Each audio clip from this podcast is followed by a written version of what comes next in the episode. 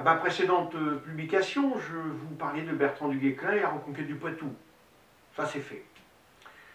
Maintenant, nous sommes en 1373, avec la reconquête de la Bretagne.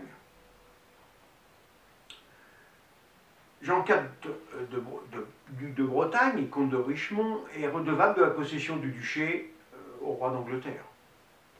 Il a à sa cour un grand nombre de seigneurs anglais, qui, pour la plupart, lui ont permis de garder son trône.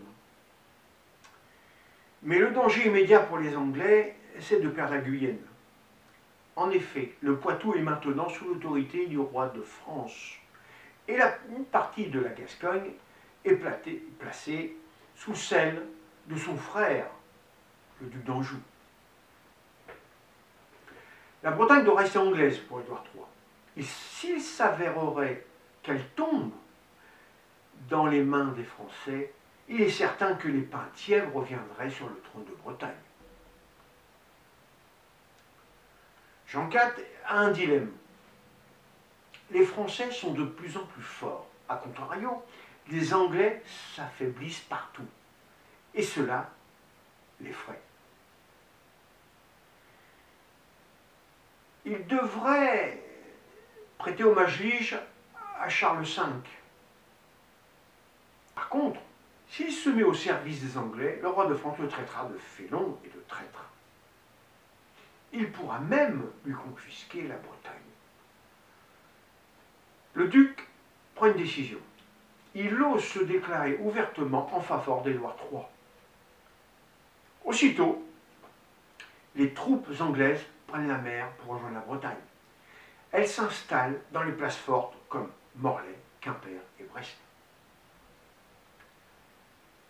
Charles V en informe la noblesse bretonne qui s'indigne. Ainsi, le roi de France convoque le duc de Bretagne pour qu'il s'explique sur sa conduite. Il lui envoie des ambassadeurs. Le duc leur parle ainsi. Dites au roi de France que le traité de Bretigny m'empêche de m'armer contre le roi d'Angleterre, et je m'en excuse. Alors là, c'en est trop pour Charles V. La noblesse bretonne forme une ligue contre leur souverain, avec à leur tête les seigneurs de Laval et de Rouen. Le peuple, frappé par de nouveaux impôts, se rallie à leur cause. Les comtes de Laval va à Rennes, le seigneur de Quité à Dinan et le vicomte de Rouen à Vannes. Tous trois saturent le soutien des seigneurs anglo-bretons. Il les informe de la conduite de Jean IV. Ensemble, ils mènent les sièges devant Kergouette, Carex, Châteaublanc et Châteaulin. Depuis un certain temps, les habitants se plaignent des violences et des outrages de leurs occupants. Mais l'armée bretonne n'est pas assez puissante face à l'armée anglaise de Robert Knowles. Ils craignent une offensive. Ils en appellent le roi de France. Il les supplie de leur envoyer des renforts avec Bertrand du Guesclin comme connétable de France. Malin, Charles V attendait depuis longtemps cette occasion pour envahir la Bretagne. Mais le connétable est un breton. Voudrait-il prendre les armes une fois de plus contre les Bretons Il connaît bien sa fierté de ses origines et l'amour qu'il porte pour son pays. Mais il sait aussi qu'il saura faire la différence entre combattre pour sa patrie et combattre contre ses ennemis. Il accepte de suite cette nouvelle mission. Libérer ses amis de l'oppresseur anglais et les seigneurs bretons acquis à leur cause. Il part en Bretagne avec 4000 hommes d'armes et 12 000 cavaliers. Les ennemis, voyant cette forte armée arriver sur eux, commencent à avoir peur. Le seul nom de Duguesclin porte l'effroi dans leur rang. Il entre par Potenson, porte de sa ville de garnison dont il est seigneur. Il est donc accompagné du duc de Bourbon, des comtes d'Alençon et de Soissons, du maréchal de Sancerre, du dauphin d'Auvergne et bien d'autres seigneurs. Il est rejoint par ses amis bretons, le comte de Rouen, le sire Jean II de Rieux, les seigneurs Jean IV de Beaumanoir et de Beaumont. Bertrand du Guesclin s'empare de Fougères, de Bazouges et de Saint-Aubin du Cormier. Il bivouaque aux portes de Rennes. Le comte de Laval le reçoit. Le lendemain matin, il marche vers l'ouest, droit sur Gaël. Le prieuré considérable et bien fortifié appartient au Montfort. Il s'en empare et en fait sa garnison. Jean IV de Bretagne se sent en danger.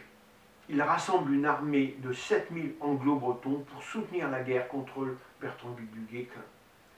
Mais son entourage préfère la paix le duc de Bretagne, est omnubilé par le retour de Jeanne de Penthièvre, sa concurrente au trône des ducs de Bretagne. Il sait qu'elle ne lui fera qu'un cadeau et n'aura aucune pitié pour ses sujets fidèles. Ces derniers demandent à Bertrand du Guesclin de cesser temporairement son avance en attendant de ramener leur souverain au désir du roi de France. Il décide de patienter quelques jours.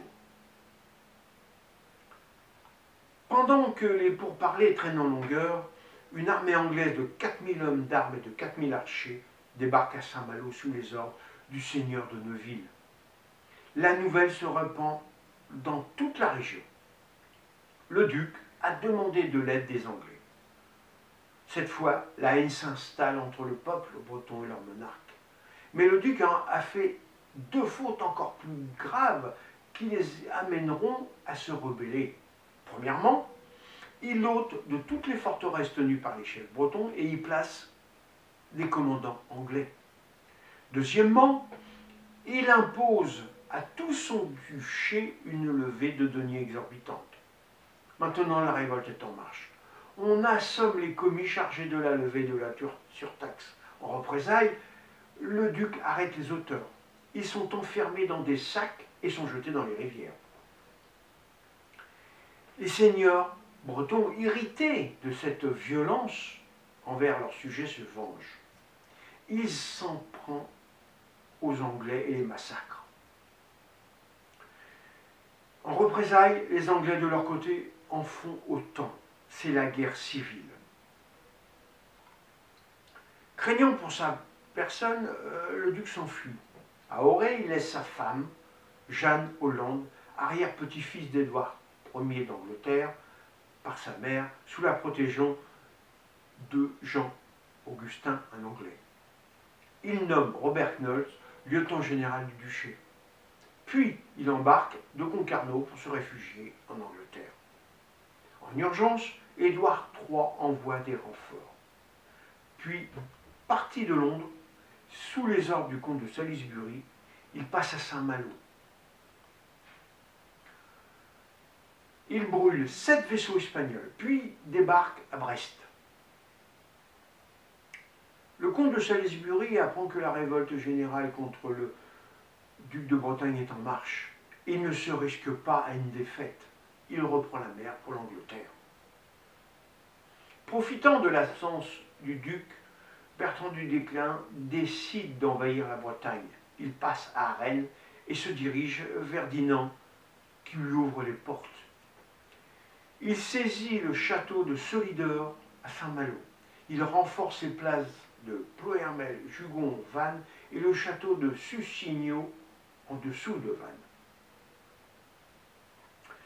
À ma prochaine publication, je vous parlerai de la fin de la reconquête de la Bretagne par du Guesclin et surtout de l'isolement des Anglais dans Brest.